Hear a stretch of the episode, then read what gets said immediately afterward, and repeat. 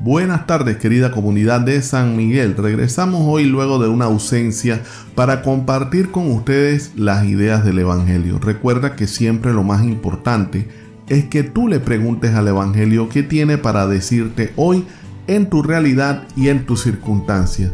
Hoy tenemos unas lecturas maravillosas. La primera lectura está de la carta de San Pablo a los Corintios en el capítulo 6 y el Evangelio es de San Mateo en el capítulo 5 sería hablar y decir que lo primero es hablar de la ley del talión, del Evangelio, una ley de hipócritas y vengativos.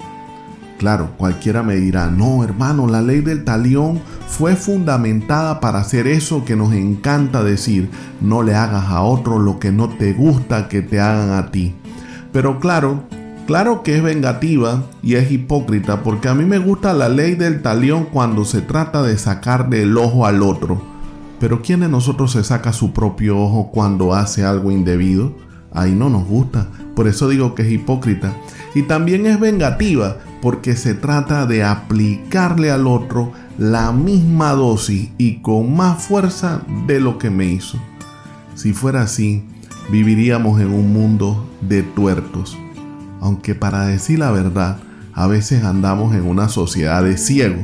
No sé si tiene que ver con eso. Pero Jesús nos habla de un tema totalmente diferente. Nos habla de la ley del amor. En vez del talión, de la ley del amor. Es decir, si alguien te abofetea en la mejilla derecha, preséntale la otra. Si alguien te busca pleito, quítate la túnica y dale el manto y a quien te pida caminar una milla, acompáñala dos. Cualquiera pudiera decir que es un, un signo de debilidad. Muchas veces pudiéramos pensar que estamos frente a la debilidad del hombre, pero en realidad Jesús nos dice que un corazón que está fundamentado en Él se sabe amado y es capaz de amar. Así que esa sería la primera lección de hoy, justos sí y no vengativos.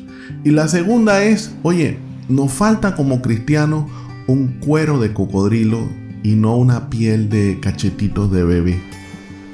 Así es, a veces pasa que a nosotros nos pasan la mano por encima y como los bebés nos tiramos al piso, hacemos berrinche, eso que tú me hiciste yo nunca lo voy a olvidar, lo llevo en el corazón.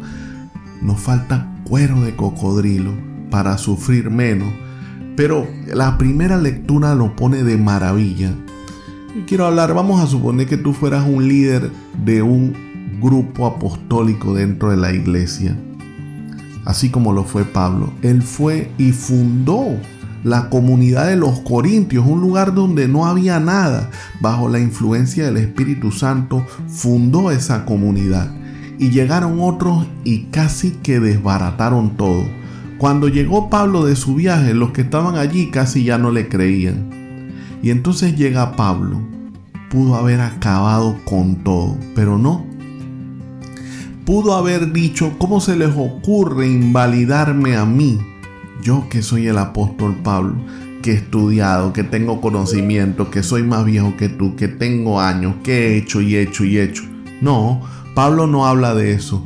¿Cuáles son las credenciales de Pablo? Ojo con esto, mi hermano.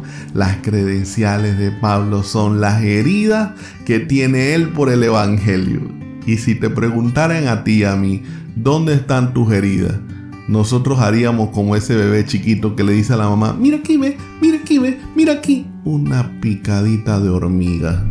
Eso sería lo que tendríamos que para mostrar muchos de nosotros no favorable tengo nunca di motivo de escándalo para no poner en ridículo nuestro ministerio.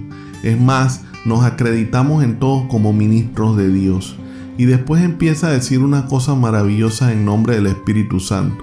Con amor sincero dice, con las armas de la justicia he caminado para ustedes, a través de la honra y la afrenta, de la mala y buena fama, como impostores que dicen la verdad desconocidos que son conocidos de sobra, moribundos que vivimos, sentenciados, nunca justiciados, como afligidos pero siempre alegres, como pobres pero que enriquecen a muchos, como necesitados pero que lo poseemos todo. Esas son las características del cristiano. Tiene piel de cocodrilo, no se tira al piso por cualquier rasguño. Hoy esperamos noticias de cómo ponernos al día para colaborar con nuestros hermanos de las garzas que algunas casas han sufrido algunas inundaciones y bueno, justo ayer hablamos de la ortiga y de la hierbabuena. Esta semana tenemos la posibilidad de ser bálsamo donando un aguacate, un mango, una lata de leche. Ya nos irá diciendo Carita cómo nos vamos a organizar. De momento te dejo esta reflexión y la pregunta para ti hoy es, ¿cuál es tu reflexión del Evangelio?